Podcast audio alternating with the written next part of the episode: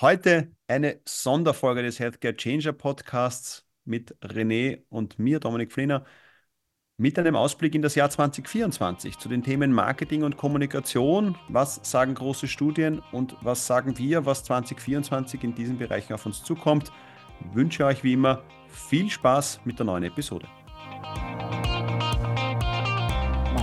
Absolut richtig. Ja. Das heißt, ich muss ja dort eine gewisse Produktivitätssteigerung schaffen, damit ich, mit weniger Ressourcen mehr Output generieren kann. Und so gesehen ist der Ansatz jetzt einmal nicht schlecht. Was man äh, natürlich schon auch sagen muss, wie, wie ändert sich die Marketingorganisation dadurch, die Prozesse, was brauche ich für, Cap für Capabilities, wie bringe ich dieses Wissen in die Organisation, nicht nur in die Marketingabteilungen, sondern generell in die Organisation hinein. Ja? Und Forrester schätzt sogar, dass diese das Unternehmen durch KI-Initiativen ihre Produktivität und kreative Problemlösung um 50% steigern. Hallo René, freut mich sehr, dass wir heute eine besondere Folge gemeinsam aufnehmen, weil wir haben uns entschieden, keinen Gast einzuladen, sondern gemeinsam, du und ich, einen Blick in das Jahr 2024 zu werfen und dort die Themen Marketing und Kommunikation zu fokussieren, uns anzusehen, was da auf uns zukommen wird, was auf uns zukommen könnte und vielleicht auch nicht auf uns zukommt. Das möchten wir heute gemeinsam diskutieren, unsere Erfahrungen da sozusagen in den Ring werfen und insofern freue ich mich heute auf ein spannendes Gespräch mit dir. Ja, das ist einmal etwas anderes für uns beide, indem wir einfach mal miteinander sprechen. Aber ähm, wir kommen natürlich jetzt hier beide nicht sehr unbewaffnet in dieses Gespräch herein. Ähm, ich habe mir ein paar von den großen Systemhäusern Studien angesehen, ähm, auch so Perspektiven fürs Jahr 2024, über die wir da ein bisschen diskutieren möchten. Und ja, und ich, ich denke, das wird ein sehr interessanter Austausch werden. Ja, ich freue mich auch schon drauf und das ist eben das Versprechen, liebe Zuhörer, das wir euch geben für diese Episode, zu sagen, wir brechen es runter von, den, von der Großwetterlage von großen globalen Studien dann hinunter auf den österreichischen Markt, von dort weiter dann hinunter auch in das Gesundheitswesen. Also genau diese Parallelen möchten wir gerne ziehen. Insofern hoffen wir, dass uns wieder eine spannende Folge für euch gelungen ist und insofern würde ich sagen, René, starten wir gleich inhaltlich los. Ja, du hast ja ein bisschen die, die Studien sozusagen zu Gemüte geführt und dann im Detail zerlegt. Äh, was kommt da auf uns zu? Genau, also im, konkret habe ich mir Studien von Gartner und Forrester angesehen, plus natürlich einiges anderes an Inhalten konsumiert und natürlich die eigenen Beobachtungen und Gespräche der letzten Wochen und Monate ähm, auch noch mit einfließen lassen. Ähm, Gerade bei, äh, bei den großen Systemhäusern sieht man, drei, zwei bis drei sehr große Kernbereiche, die uns im Jahr 2024 definitiv sehr viel beschäftigen werden. Das eine, ein Thema, das der eine oder andere vielleicht momentan gar nicht mehr hören kann oder noch nicht hören will. Ja, das ist das große Thema KI. Wie integriert man KI am besten in die Arbeitsweise? Das zweite ist, wie kann man den Wert von Marketing ganzheitlich neu etablieren, neu bewerten?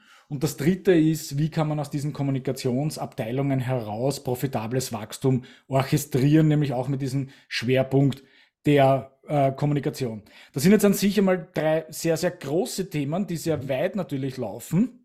Ja, ähm, aber brechen wir es einmal Stück für Stück runter. Wenn wir uns einmal ansehen, äh, das ganze Thema KI, das ist ja dieses Jahr durch das Aufkommen von ChatGPT sehr groß geworden. Manche haben so erste Gehversuche unternommen.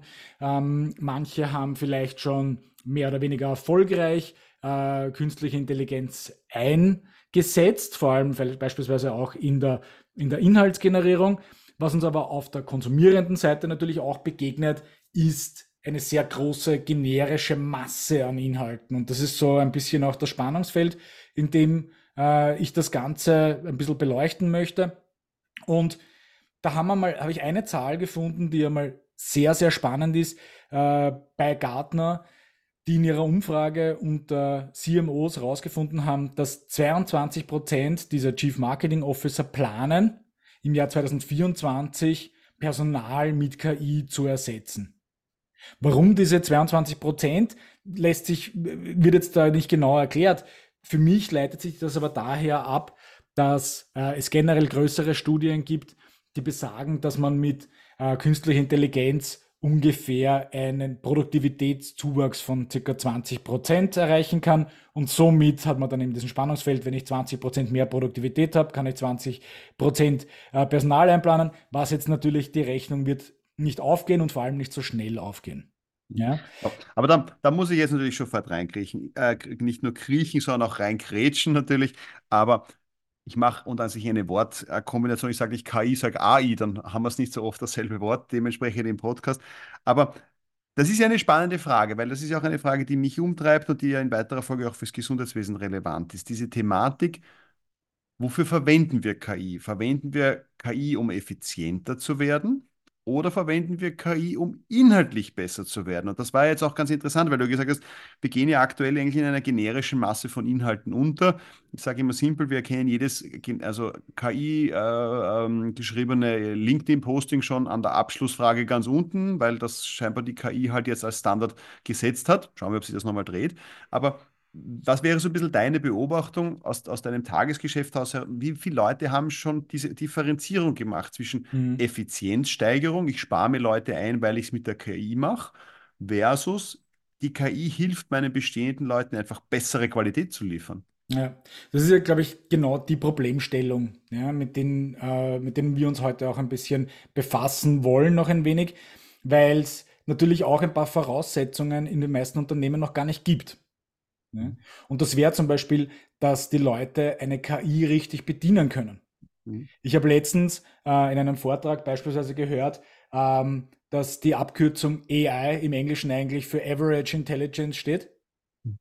Und das Thema ist natürlich, du musst ja einer KI einmal etwas lernen, du musst dir was beibringen. Sonst bist du immer in diesem generischen Bereich. Beim Beispiel jetzt mit dem LinkedIn-Posting geht ja auch daher, weil die KI einmal trainiert worden ist oder über einen längeren Zeitraum äh, trainiert worden ist, dass das eine erfolgreiche Struktur eines LinkedIn-Postings ist, wo die Leute dann entsprechend ein Engagement zeigen. Mhm. Das ist jetzt erstens einmal ex post, ja, weil wir wissen ja, ein ChatGPT ja, hat einen Abschluss von 2021, wenn mich jetzt nicht alles erinnert, oder 2020 und lernt eigentlich nur dazu, wenn ich sie anlerne. Mhm. Und jetzt ist aber ChatGPT nicht als holistisches System lernt nicht, sondern nur in meinem Chatbereich, in dem ich es trainiere. Da kann man sich jetzt natürlich helfen, ja, indem man jetzt eigene äh, Chats startet und von dort aus immer wieder weggeht. Aber das ist genau der Punkt. Ich muss einem Unternehmen bzw. den Mitarbeiterinnen im Unternehmen einmal lernen, wie gehen sie richtig um. Und das beginnt aber noch einen Schritt weiter vorne, indem ich einmal sage, welche Use Cases und Prioritäten definiere ich. Also genau das, was du jetzt gerade gesagt hast. Möchte ich ähm, produktiver sein? Oder möchte ich besser sein?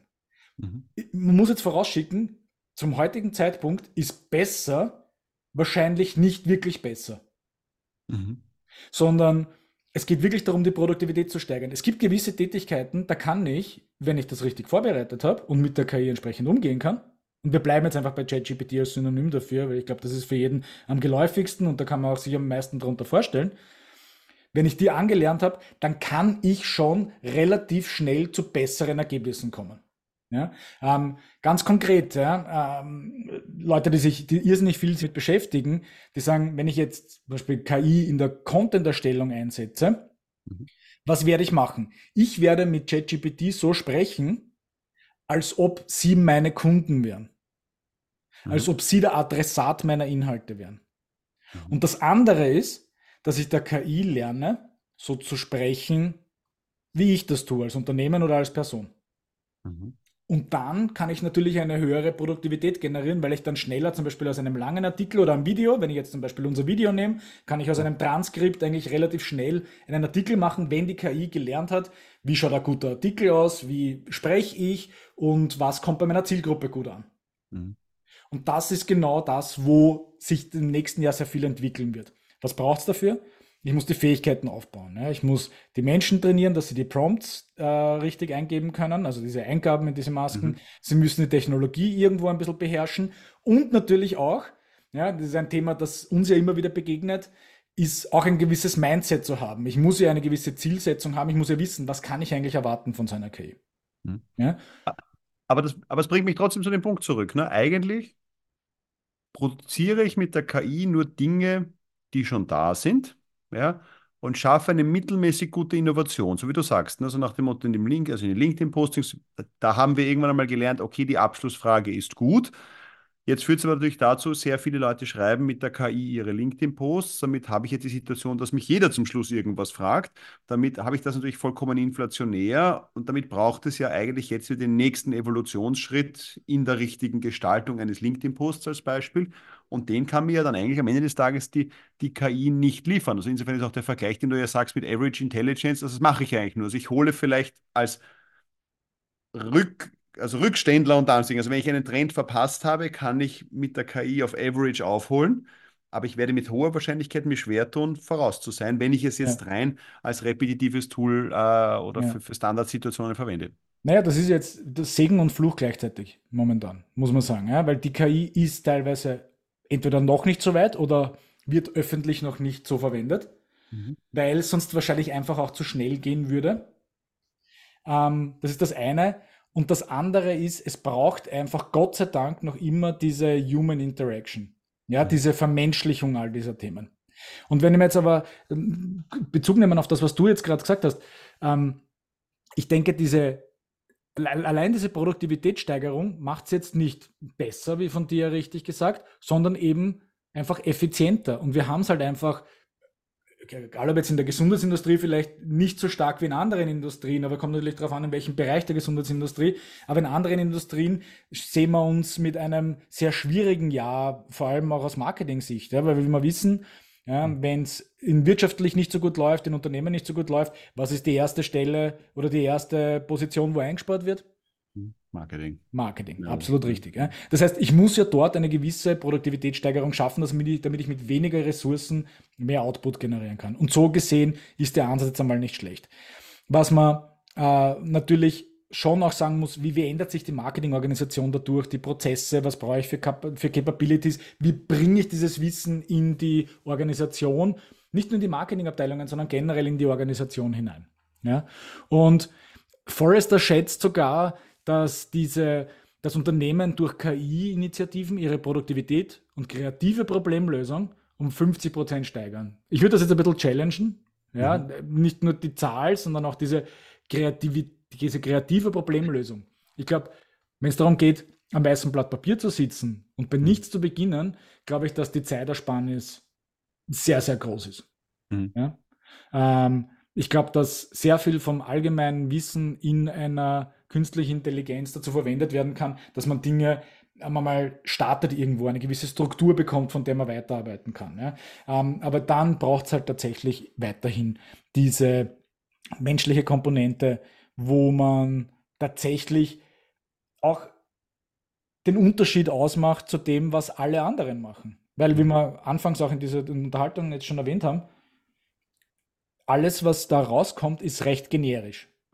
Und ich war bis jetzt, und auch wir, also in unserer ganzen Organisation oder auch Kunden, mit denen ich arbeite, noch nie hundertprozentig, nicht einmal annähernd hundertprozentig glücklich mit dem, was ich rausbekommen habe. Mhm. Du musst alles hinterfragen, du musst alles challengen, was die KI rausgibt. Ja, weil sie hat halt einfach nur diese Average Intelligence. Ja, also wenn man sich das, und ich glaube, das muss man sich immer wieder auch äh, in, in zurückführen, ähm, dass, man, dass man halt einfach da voll drüber arbeiten muss. Ja, von ich glaube, ihr habt einen spannenden Punkt oder sage ich mal, äh, spreche ich jetzt mal mit eurer, eure Zunft, das im Sinne von du als Vertreter der Marketiers und der Content-Strategen etc.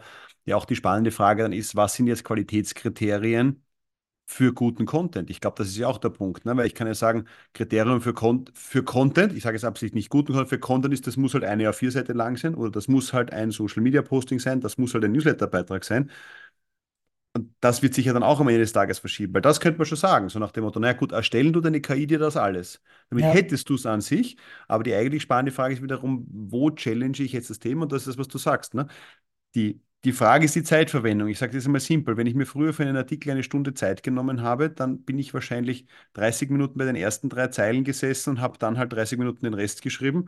Jetzt könnte ich mit der KI unter Anführungszeichen die ersten Zeilen innerhalb von wenigen Sekunden haben, aber verbringe ich dann die restlichen 59 Minuten damit, diese Qualität dieses Artikels noch in die Höhe zu kriegen? Ja. Oder bin ich halt nach fünf Minuten fertig? Aber ein, ein, Use Case, der, der, viel wahrscheinlicher ist, ist, dass ich sage, äh, hilf mir dabei, eine Outline für so einen Artikel zu erstellen. Hm. Und dann fülle ich den zum größten Teil mit meinen eigenen Worten, weil dann kriegt er meine Persönlichkeit. Ja? Oder ich hm. nehme ein Video auf, wo ich meine Gedanken einfach niederspiele und dann lasse ich die KI eben etwas, einen ersten Draft für mich erstellen. Sicher mhm. nicht das fertige Produkt. Ja. Wo, man die, wo, man die, wo man die KI dann aber auf jeden Fall helfen wird, ist das wiederum in andere Formate zu übertragen. Weil das ist auch ein großes Thema, ja, nämlich diesen, ähm, wir springen jetzt, glaube ich, so ein bisschen in den Blöcken hin und her, mhm. weil im zweiten Block sprechen wir auch davon, den Wert von Marketing neu zu etablieren. Jetzt, mhm. wenn ich einen Inhalt nur auf eine Art und Weise generieren würde, mit oder ohne KI sei jetzt dahingestellt, dann ist das ja eigentlich ein Verpuffen von großen Ressourcen, weil ich kann mit so einem Stück Content ja unendlich viele andere Pieces generieren, wo man die KI helfen kann, das relativ schnell zu machen. Mhm. Beispiel, ich habe ein Video, ich kann mir relativ schnell mit einer KI äh, ein Transkript erstellen lassen. Mhm. Aus diesem Transkript kann ich dann mit der Vorlage in ChatGPT relativ schnell einen Artikel machen lassen und wahrscheinlich mit einer KI, die Videos ähm, aufgrund der thematischen, äh, auf, aufgrund des Inhalts thematisch unterteilen kann, eine Vielzahl an Videoclips machen, die ich dann weiter verwenden kann woanders. Ja, also, und das sind jetzt alles Dinge, das sind nicht Zukunftsmusik, sondern das funktioniert jetzt schon.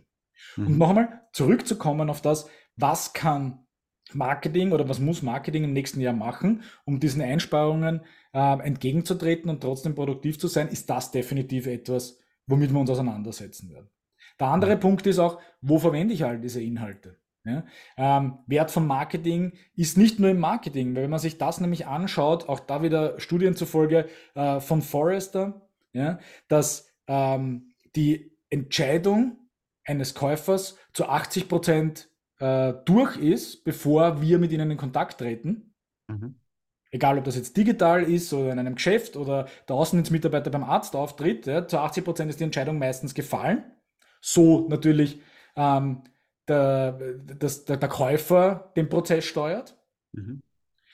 dann muss ich ja davon ausgehen, dass eigentlich der Anteil von Marketing am Verkaufsprozess viel größer wird. Das heißt, dieser ganze, wenn man sich das vorstellt, wie ein Funnel, dann wird der mhm. Bereich, wo ich Inhalte brauche und diesen Kunden im Self-Service abzuholen, wieder größer. Ja? Das heißt, diese Zusammenarbeit zwischen Marketing und Vertrieb wird immer stärker und wo setze ich diese Inhalte alle ein?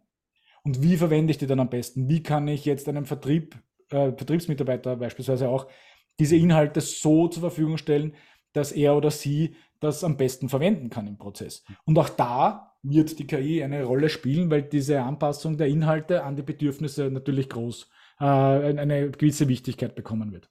Hm. Ja, aber äh, das muss ich nochmal nachfragen, weil das wäre jetzt meine spannende Frage. Jetzt bei deiner, deiner Funnel-Thematik und dem Zusammenspiel Marketing und Sales. Jetzt wäre dann die spannende Frage, wer erstellt sich in Zukunft den Content? Könnte ich nicht durch eine KI da außen jetzt sagen, okay, warte mal, die, zu den drei Themen will ich meinem Arzt ein E-Mail schreiben, ich will zu dem ein Posting machen, etc., liebe KI, schreiben das, ich brauche Marketing gar nicht mehr.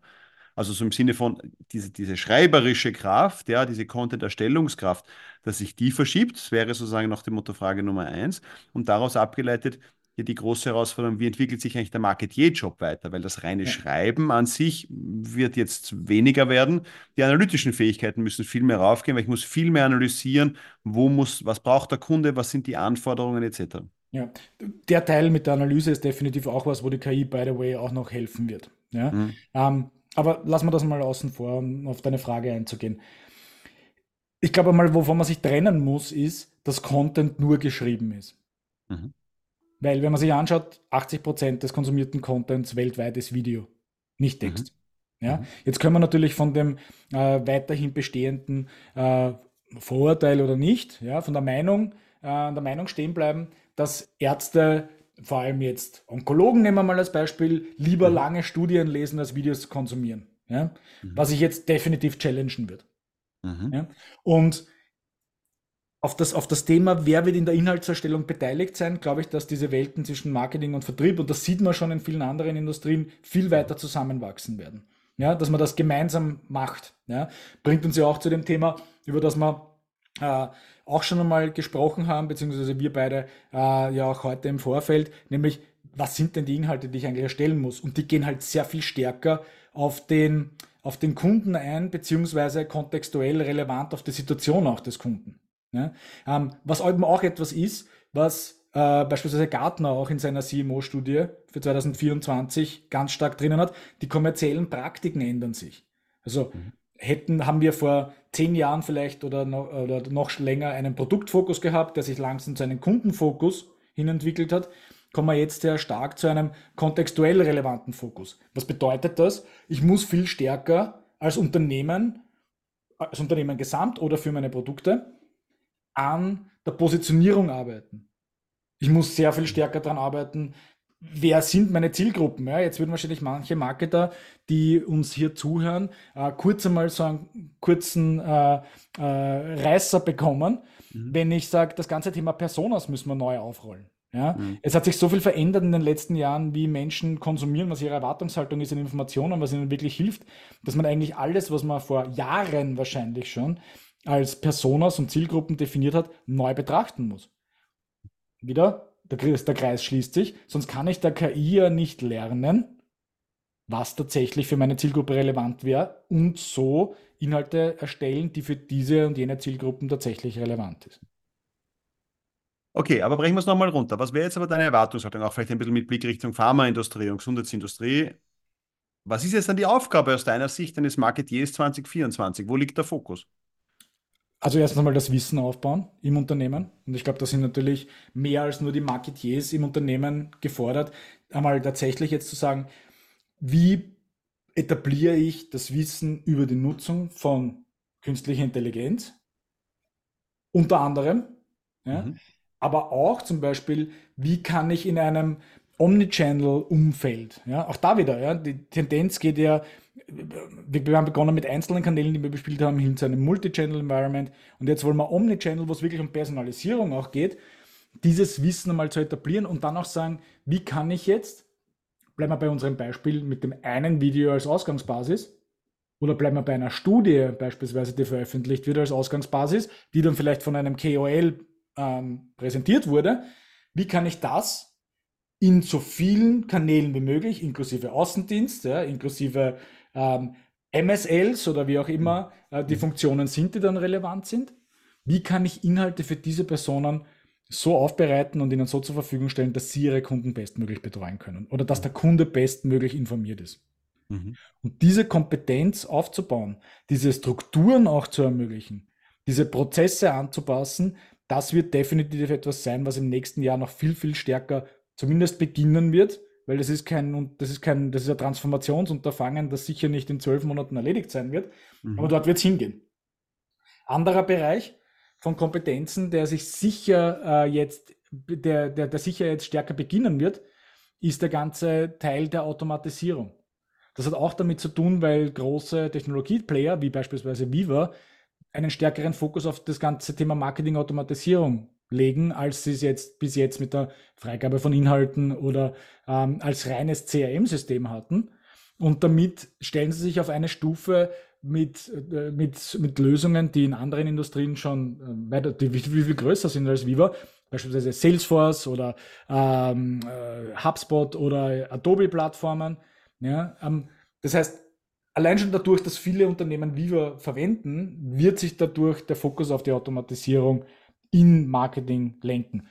Und die Basis aber für all diese Themen ist natürlich der Inhalt. Und so schließt sich der Kreis irgendwo auch wieder. Mhm. Mhm. Jetzt, wenn ich dich richtig verstehe, dann siehst du ja für diesen ganzen KI, Content-Strategie, Automatisierungsprozess, ich formuliere es jetzt einmal so, das war jetzt ein langes Wort, das Marketing sehr stark im Fokus. Gemeinsam aber zum Beispiel jetzt mit den Außendienstkollegen oder vielleicht mit den Medical-Kollegen. Ich sage es jetzt nur simpel mit den anderen Customer-Facing Functions, wenn man ja. sozusagen schön einen Fachausdruck nimmt. Wie gehen wir jetzt aber damit um? Und ich meine, du weißt, das ist immer so ein Thema, dass ich ja immer behaupte, alle Maßnahmen und Tools, die man die letzten 15 Jahre eingeführt hat, hat man mit den Worten eingeführt, wann das funktioniert, Brauchen wir weniger Außendienst? Brauchen wir vielleicht keinen Außendienst? Jetzt gerade wenn der Begriff Automatisierung kommt, automatisierte Content-Erstellung etc., könnte das ja schon wieder so ein bisschen das Damoklesschwert sein, so nach dem Motto, ah, wenn das funktioniert, dann haben wir die individuellen Botschaften zum Kunden ja eigentlich aus der Marketingmaschinerie heraus dementsprechend fertig.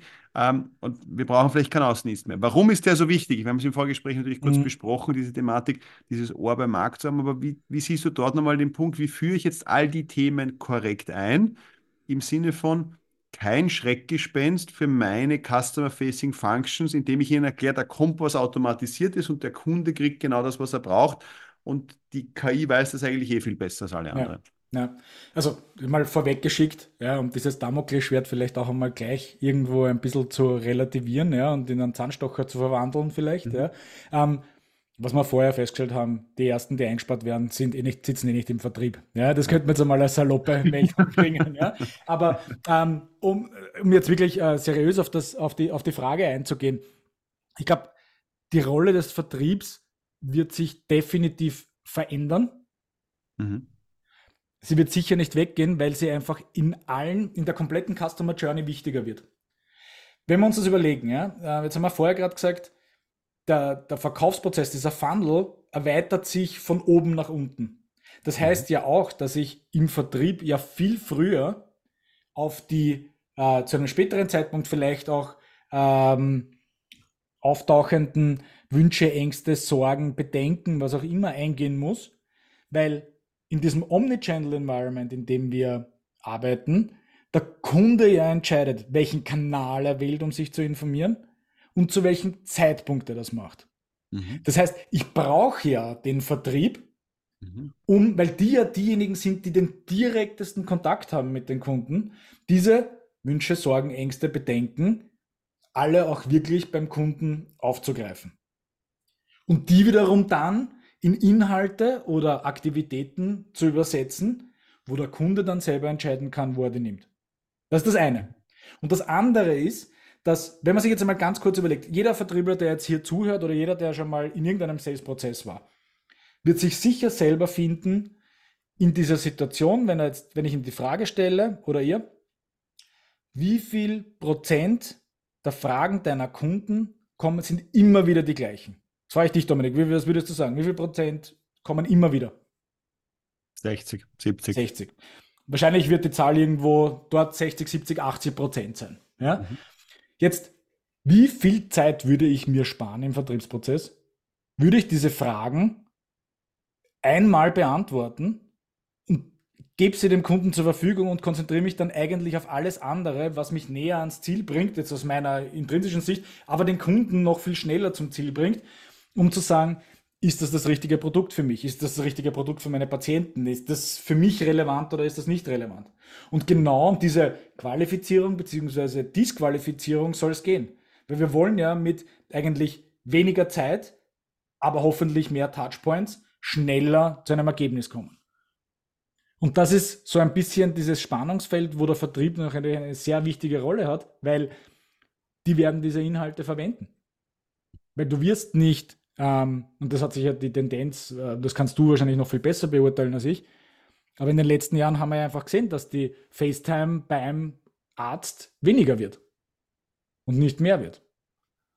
Das heißt, ich muss ja irgendwo in anderen Kanälen ergänzend wirken. Ne? Naja, ja und nein. Ne? Da, da, da haben wir auch das, aktuell, äh, das ambivalente Bild. Zu dem ist die Zeit wirklich weniger geworden. Hm, Naja, sie ist weniger geworden für schlechten Content, formulieren wir es mal so. Ne? Ja. Also nach dem Motto, die Ärzte haben weniger Bereitschaft, sich belanglose Sachen anzuhören, haben aber in vielen Fällen, Stichwort auch so nach dem Motto, die zunehmende Bedeutung der Medical-Abteilungen, durchaus Zeitfenster wieder geschaffen, um sich über Studienlagen etc. in wirklichen Fachgesprächen im Detail dann dementsprechend zu beschäftigen. Und damit schließt sich der Kreis dann von meiner Seite wieder, so nach dem Motto, wir wissen, okay, guter Content gewinnt, das ist jetzt kein Geheimnis, das wir da in diesem Podcast, sage ich jetzt mal, äh, etablieren, das wissen wir seit vielen Jahren, aber die spannende Frage ist, nochmal herauszufinden, und das hast du jetzt eigentlich auch sehr schön herausgearbeitet, ich habe ja eigentlich Vertrieb und Kommunikationsfunktionen, stimmt ja der Begriff eigentlich fast gar nicht mehr, ne? weil ich ja viel mehr da draußen sein muss und die Bedürfnisse meiner Kunden, die Fragen meiner Kunden, ja, die Sorgen, die, die, die, die Verschreibungshindernisse oder was auch immer, dementsprechend ähm, zu, zu adressieren. Und das ist natürlich schon ganz spannend, weil sich hier, jetzt bleibe ich mal nur in der Pharmaindustrie, natürlich auch die Art zu arbeiten vollkommen verändert. Weil wie hat es in der Vergangenheit funktioniert? Ne? Neues Produkt ist gekommen, Marketing hat einen Folder entwickelt oder andere Marketingmaterialien. Der Außendienst wurde im Rahmen einer Schulung geschult auf die Materialien und am nächsten Tag sind alle rausmarschiert äh, und haben diese Botschaften sehr mit einem starken Push dementsprechend hineingetragen in die, in, in die Ärzteschaft, formulieren wir es einmal äh, wertneutral so. Mhm. Und das verschiebt sich natürlich jetzt, ja, weil jetzt kann ich nicht mehr dem immer niederbügeln mit der gleichen Botschaft. Wir wissen schon, bestimmte Dinge im Sales sind halt repetitiv und ich muss die Botschaft halt mehrmals haben, damit der das halt dann dementsprechend verstanden hat. Ja, das schon. Aber dieses Thema Zuhören und dieses Thema konstruktiv äh, Fragen, auch provozieren, sage ich einmal, um zu sehen, ob sich der Kunde wirklich beschäftigt und das, was du sagst, dieses Fragenmanagement dann zurück in die Organisation, so nach dem Motto sagen, schaut, das sind die Themen, mit denen unsere Kunden draußen beschäftigt sind. Bearbeitet das bitte, bereitet mir Content entsprechend auf. Das funktioniert aus meiner Sicht noch zu wenig. Teilweise aus der Problematik heraus, internationale Kampagnen, die in Österreich mit ausgerollt werden, bla bla bla. Aber insofern ändert sich sicher die Rolle des Außendienstes, mhm. aber auch die Rolle des Marketings, weil ja beide viel reaktiver mehr werden müssen und weniger im, im, im Kämmerlein sitzend die, die Inhalte vorbereiten. Ja, wobei ich reaktiv, äh, reaktiv jetzt gar nicht unbedingt so sehe im Vordergrund, sondern, also wenn man es jetzt daher nimmt, was ist die Quelle, ja, für all die Inhalte, die ich erstelle, dann gebe ich dir recht, dann ist es reaktiv, allerdings nicht auf Zuruf, sondern dann trotzdem irgendwo auch wieder proaktiv. Weil ich weiß einfach, was meine Kunden beschäftigt, ja, und kreiere einfach diese Inhalte proaktiv, ja, und habe sie zur Verfügung. Also so gesehen, wenn ich, wenn ich sage, okay, was ist die Quelle all dessen, gebe ich dir recht, dann ist es reaktiv, aber eigentlich sehe ich es als proaktive Aktion, nicht als reaktive Aktion. Da, das stimmt, ja, da bin ich schon generell bei dir, wobei es lustig war. Ich hatte gestern mit einem, einem, einem Kunden von mir ein Vertriebstraining, äh, seine ganze Außendienstmannschaft, Key Account Manager sind mit mir im Training gesessen und ich durfte mit ihnen arbeiten. Und ich habe dort die Frage gestellt, was ist ein gutes Außendienstgespräch?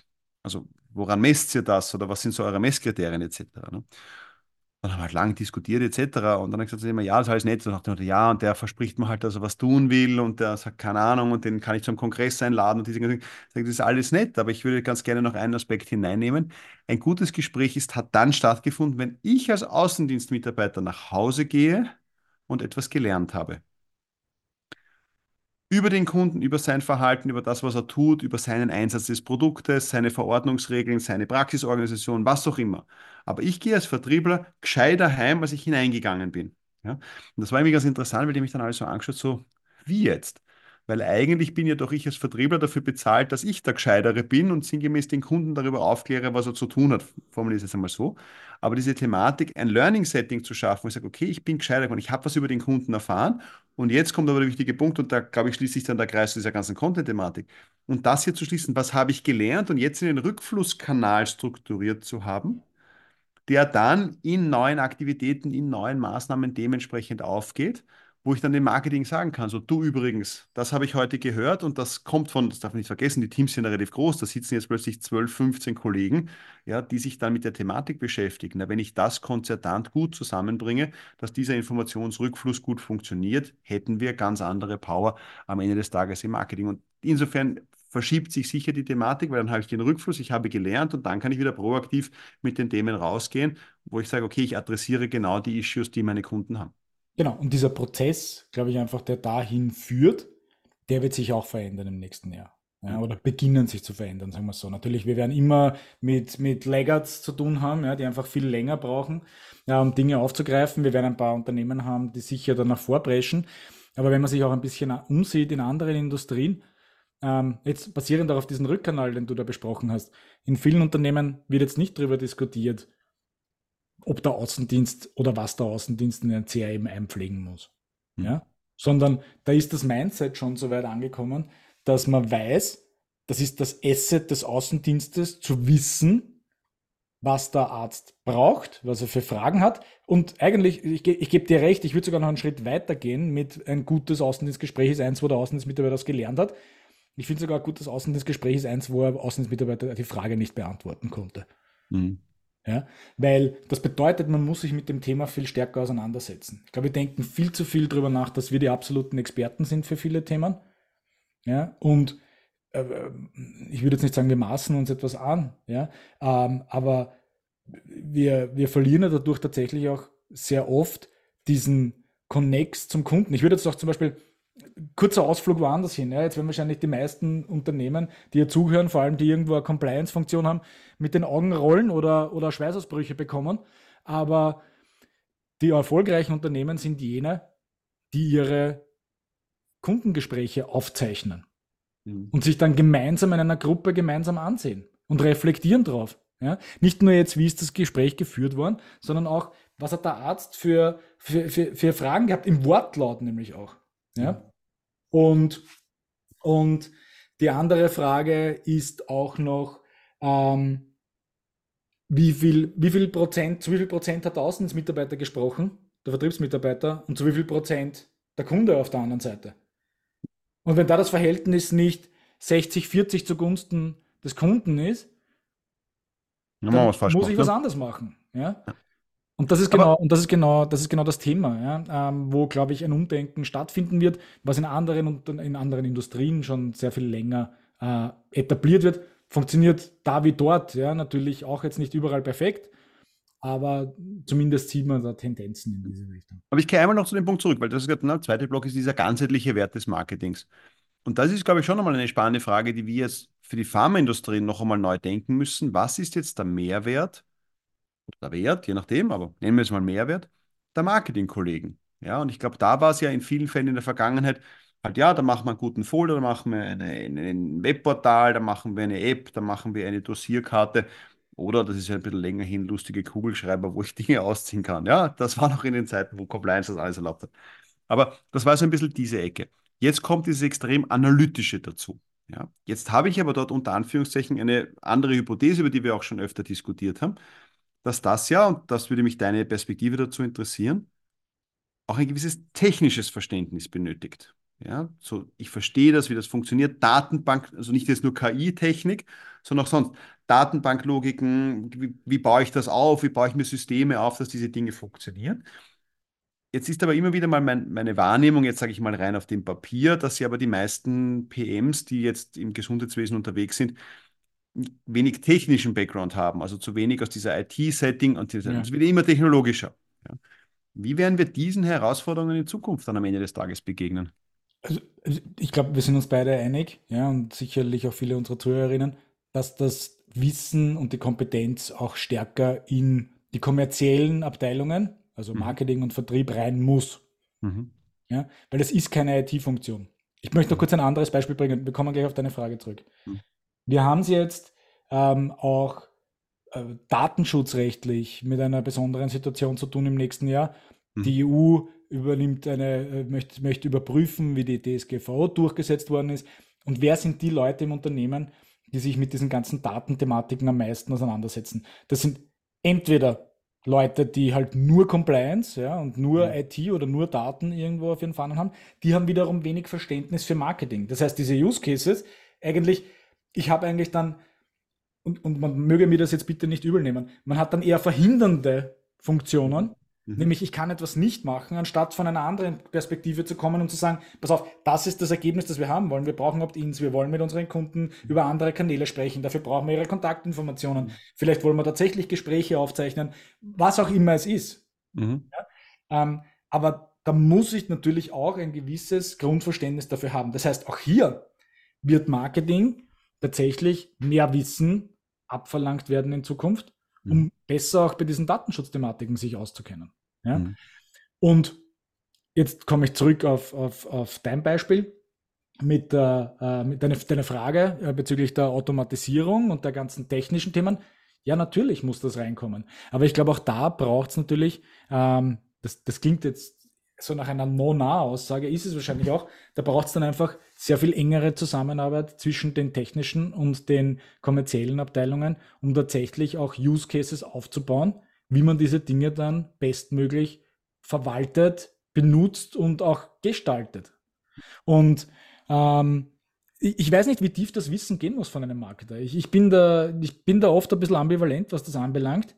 Ich denke, von einem Use Case kommend, mhm. wenn man sagt, das ist das, was ich rausbekommen möchte, was muss ich alles wissen, um diesen Use Case zu ermöglichen, sollte ich eigentlich gut durchkommen. Die Use Cases mögen sich verändern und sie mögen mehr werden, aber mhm. ich brauche jetzt kein, ich, ich möchte das übertreiben absichtlich, Programmierverständnis, ja, damit ich ein technisches Tool bedienen kann. Mhm. Ja, ähm, dass ich mich mit Tools auseinandersetzen muss, ja, dass ich mich vielleicht mit neuen und mehr Tools auseinandersetzen muss, dass ich beispielsweise, wenn wir es jetzt auch als solches betrachten, wenn wir jetzt eine künstliche Intelligenz wie ChatGPT als Tool betrachten, mhm. dann ist das ja auch eine sehr technisch anmutende Sache, ist es aber per se gar nicht.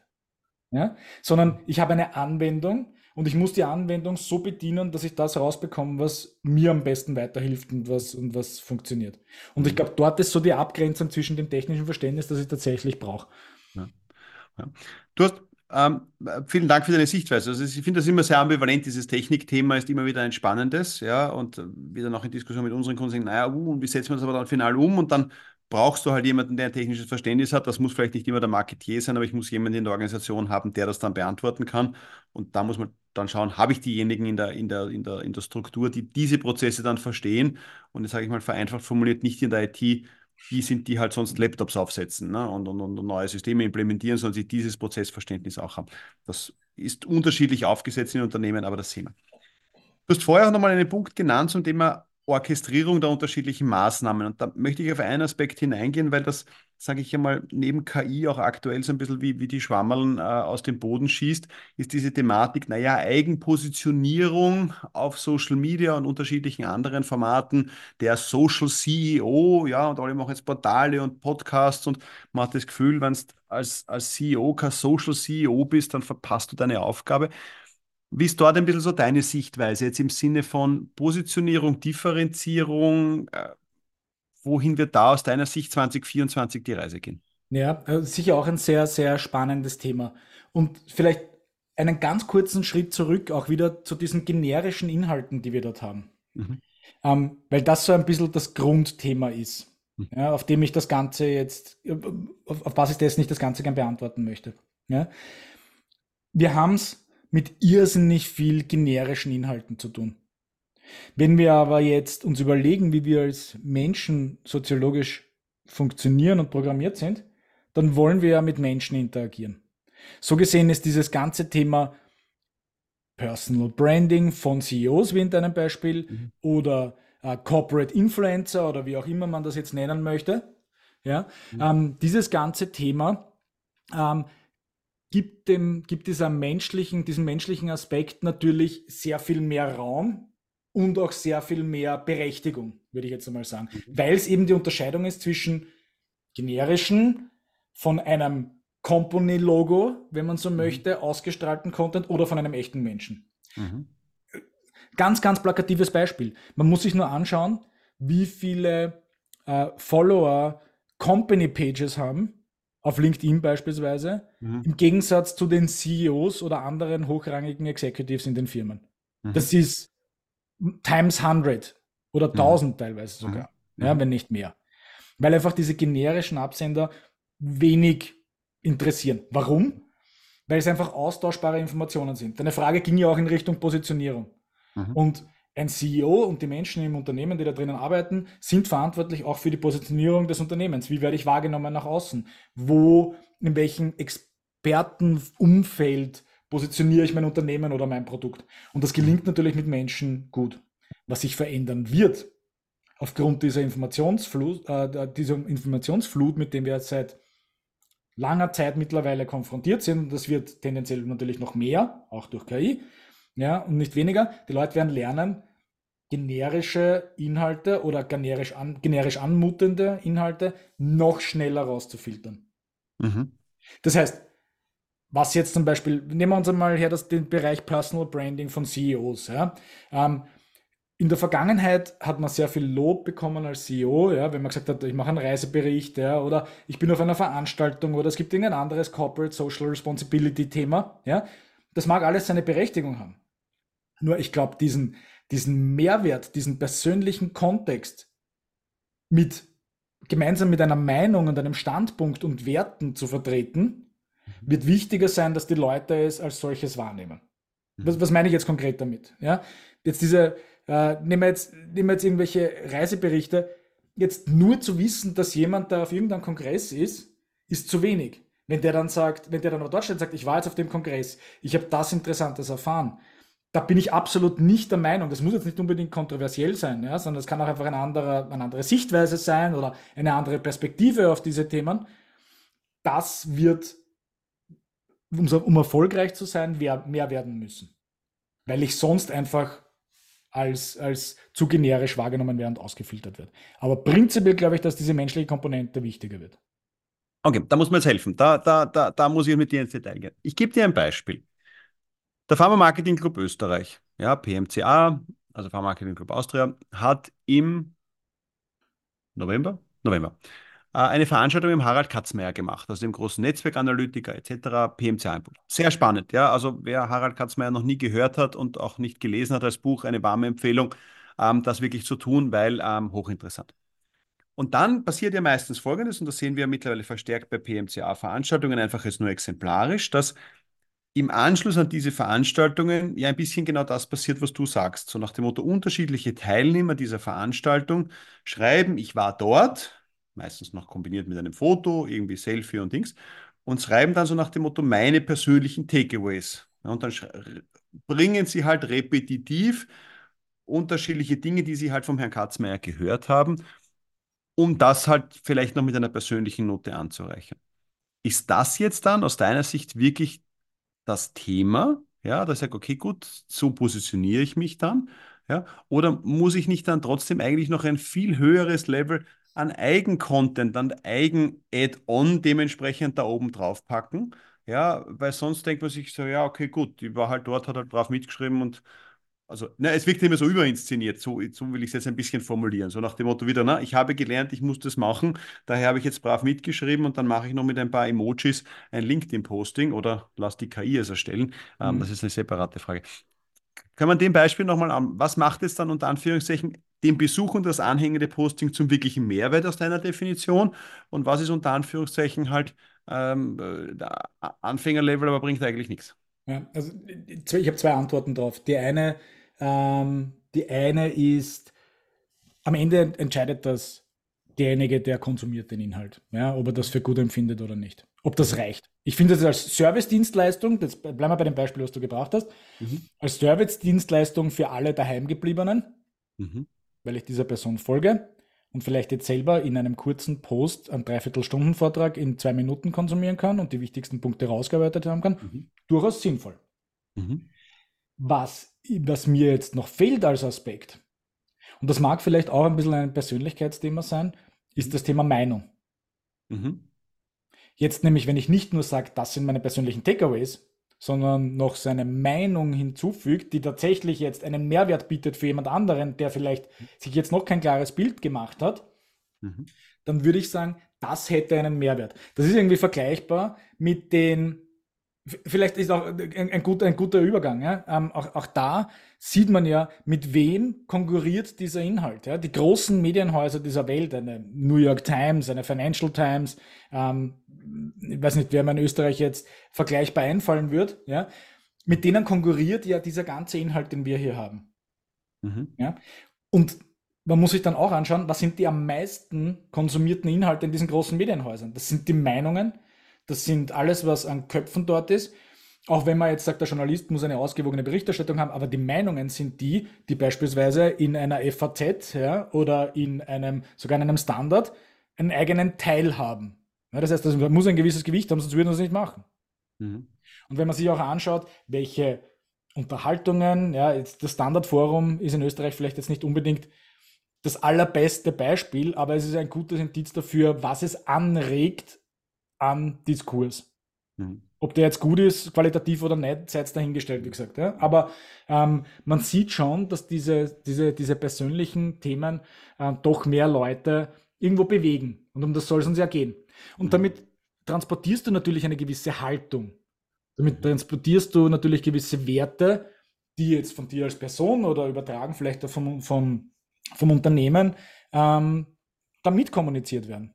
Mhm. Und das sollte, ja, oder sollte ist vielleicht das falsche Wort, aber das ist in vielen Fällen das, was den Unterschied ausmachen kann.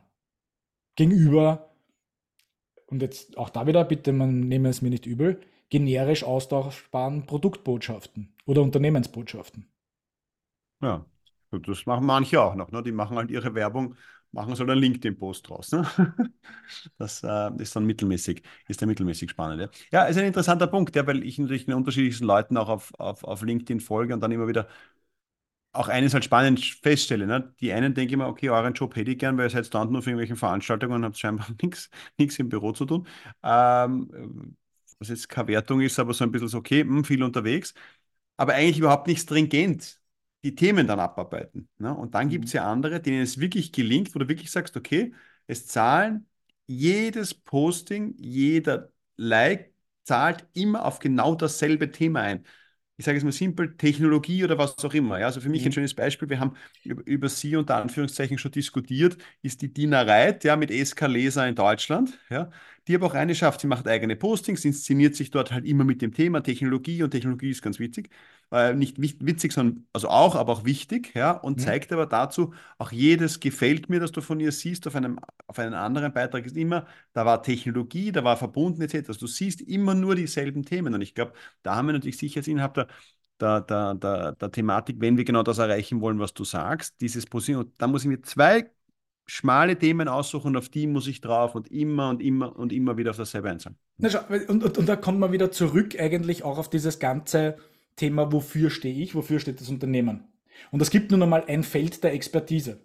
Hm. Wir beide haben ein Feld der Expertise. Wir können vielleicht ab und zu mal aus diesem Feld der Expertise ein bisschen raus und in andere Bereiche reingehen. Hm.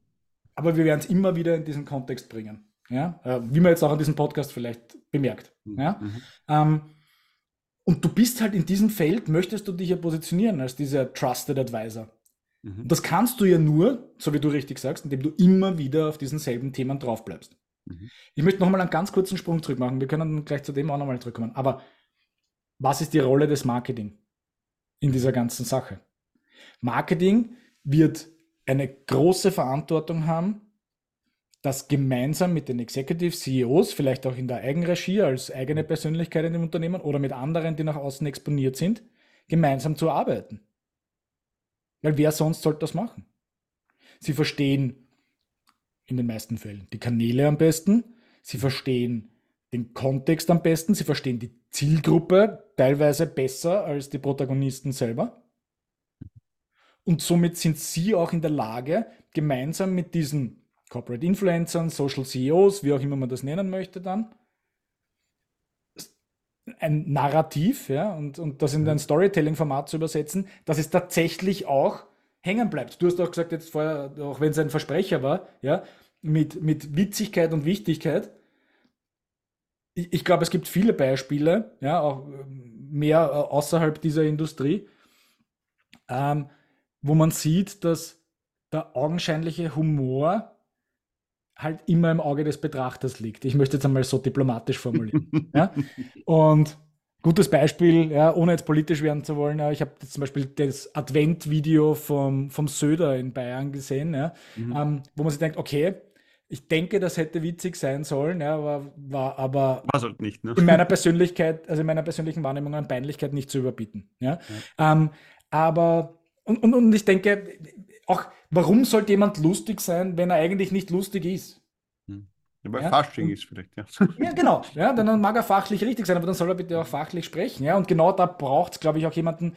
Ähm, und das ist jetzt ein anderes Thema, das können wir heute gar nicht mehr aufmachen, weil da wären wir, glaube ich, nicht fertig. Ist auch, wie viel Influence hat dann tatsächlich Marketing in-house? Wie, wie, wie, welche Kompetenz hat, haben die Personen in Marketing oder in Kommunikationsabteilungen, tatsächlich jetzt dem CEO beispielsweise zu sagen, Mhm. dass das, was er da gemacht hat, eigentlich jetzt kontraproduktiv ist für alle, in einer Art und Weise, die halt auch ankommt bei der Person.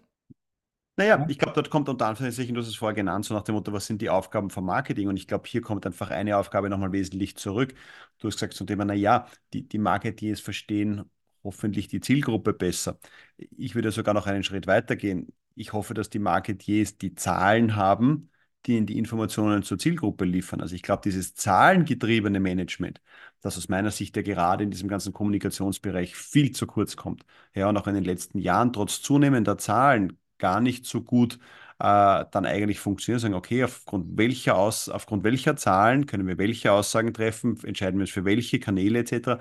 Also ich finde, da könnte Marketing durchaus auch in Zukunft noch einmal stärker dementsprechend die eigene Position, ne, Gesamtwert des Marketings verkaufen und sagen, okay, schaut, wir sind die Daten, wir liefern euch die, damit ihr jetzt in anderen Funktionen im Unternehmen besser arbeiten könnt. Aber wir helfen euch mit den Zahlen zu arbeiten Und wir wollen euch damit nicht overrulen, sondern wir wollen euch helfen, damit besser zu arbeiten. Und da muss ich immer an einen Vortrag denken, den ich immer mal gehalten habe vor Außendienstmitarbeitern, schon ein paar Jahre her. Da ging es um die Thematik, naja, wie weit können zum Beispiel Newsletter-Tracking-Daten dem Außendienst helfen?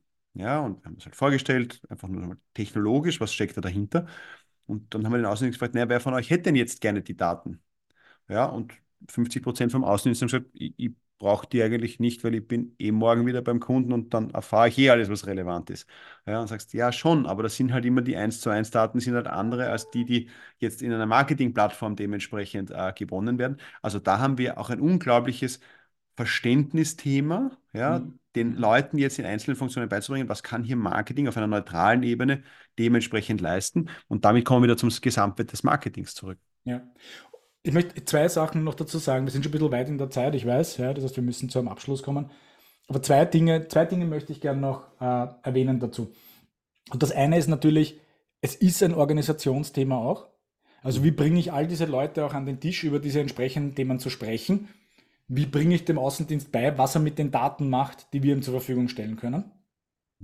Wie bekomme ich Daten von dort rein? Wie übersetze ich das? Oder wie kann ich gemeinsam mit dem Vertrieb beispielsweise arbeiten, was diese Sachen alle bringen, genauso wie mit dem CEO? Mhm. Ja, also ich glaube, das ist tatsächlich diese Abläufe, auch was wir vorher gesagt haben, das Wissen über die Kunden vom Außendienst zum Marketing, das muss ein, nehmen wir es jetzt einmal, weil da können sich die meisten Leute wahrscheinlich darunter vorstellen, das muss ein Surefix sein. Ich muss mhm. einmal in der Woche oder alle zwei Wochen zwischen Vertrieb und Marketing zusammensitzen und sagen, welche Fragen hast du bekommen, welche mhm. Einwände mhm. hast du bekommen und so weiter mhm. und so fort. Mhm. Das Zweite, was man, glaube ich, auch noch erwähnen muss, ist ähm, ein bisschen die Erwartungshaltung zu managen hinsichtlich der Dinge, die ich messen kann.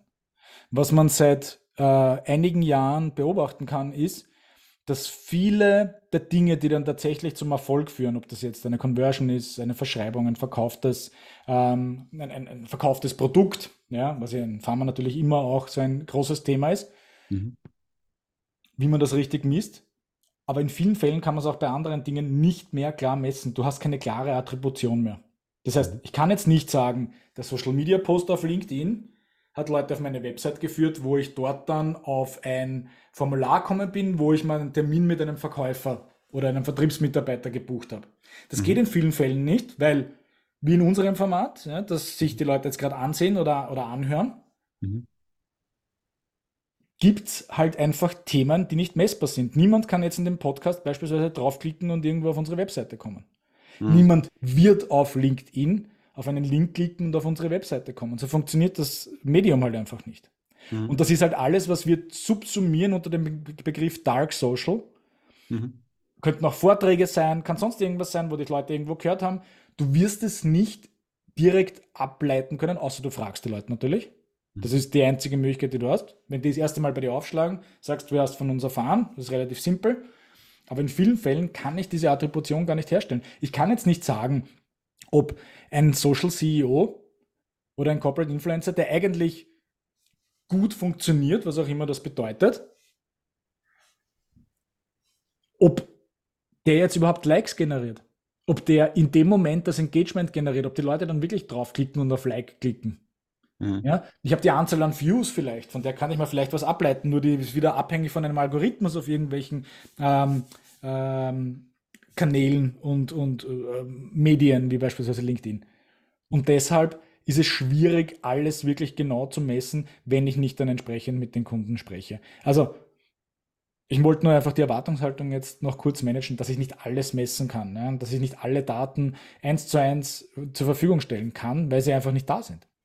Ja, gut, ich meine, da muss man eigentlich sagen, da, das ist halt ein bisschen der Bumerang, den halt der, der das Marketing vor ein paar Jahren ausgeworfen hat. Ne? Durch die Digitalisierung hat halt Marketing immer mal gesagt, wir können alles messen und seitdem besteht die Erwartungshaltung, dass halt alles gemessen werden kann. Dass das nicht geht, ist was anderes, aber die ja, Erwartungshaltung. Genau, kann nicht alles halt messen werden ne? und dann würde ich noch einen zweiten Aspekt reinwerfen, sollte ich alles messen? Hm. Und auch da ist die Antwort, sollte ich alles messen? Nein. Hm. Sondern was sollte ich wirklich messen, das mir eine Aussagekraft gibt, wie ich unterwegs bin? Ja, weil theoretisch, ja, Daten sammeln kann ich ohne Ende. Und da muss man sich mal anschauen, auf welchen Datenfriedhöfen die ganzen Unternehmen liegen. Ja, ähm, oder die Daten, auf welchen Datenfriedhöfen die in den Unternehmen liegen, so wollte ich es eigentlich sagen. Ja. Ähm, und dann sieht man mal, wie viel von dem Content tatsächlich verwendet wird. Ja, na, also bin ich, bin ich ganz bei dir, ja. Und was wir halt auch sehen, es bleibt halt einfach dieses spannende Thema zwischen, was kann Marketing, was soll Marketing, wie spielt es mit dem Außendienst zusammen. Jetzt könnte man sagen, das haben wir vor 15 Jahren diskutiert, das haben wir vor 10 Jahren, vor 5 Jahren, vor einem Jahr diskutiert. Aber es ist sicher jetzt durch diesen KI-Thema, ist es noch einmal beschleunigt. Und natürlich all die Zahlen, die wir jetzt sehen. So, ne, KI, wie wir ganz sagen, ne, reduziert um 20 Prozent die Marketing-Teams, geht es in die Qualität, geht es nur in die Effizienz etc. Also insofern stehen da einige spannende Themen für uns auch in der Gesundheitsbranche vor der Tür. Insofern kann man nur sagen, 2024 lassen wir es herein. Ja, ich freue mich auf jeden Fall, René, wenn wir auch im kommenden Jahr wieder fleißig diskutieren. Wir haben auch wieder spannende Gäste vorbereitet, wo wir auch schon in Abstimmung sind und freuen uns, liebe Hörer, wenn ihr uns gewogen bleibt. René, danke an dich für den Ausblick und deine Perspektiven auf 2024. Mir hat es wie immer Spaß gemacht, mit dir eine Stunde zu plaudern. Vielen Dank und äh, ja, dir und all unseren lieben Zuhörern ein gutes 2024. Alles Gute fürs neue Jahr. Ja, liebe Hörer, das war wieder die neue Episode des Healthcare Changer Podcasts. Heute mit René Neubach und mit mir, Dominik Flehner. Hoffe, es hat euch gefallen, es hat euch Spaß gemacht. Ihr habt euch einiges mitnehmen können an Anregungen, was da 2024 auf uns zukommt. Wenn es euch gefallen hat, dann wie immer, es ist Weihnachtszeit, ein paar Sternchen schaden da nie, besonders gerne fünf auf eurer beliebtester Podcast-Plattform, Spotify, Apple Podcast freuen wir uns darüber, freuen uns auch über Feedback, gerne über unsere persönlichen Kanäle auf LinkedIn, die auch in den Shownotes verlinkt sind. Und insofern freuen wir uns, wenn ihr 2024 uns gewogen bleibt. Wir haben vor kurzem die Spotify-Auswertung für das Jahr 2023 bekommen, die uns sehr gefreut hat, weil wir es doch bei einer schönen Anzahl an Hörern unter die Top 5 Podcasts geschafft haben, die dort gehört werden. Insofern vielen Dank für die Treue an all diejenigen, die uns schon länger hören und ja, euch allen ein schönes 2024, viel Erfolg, viel Spaß und bis bald.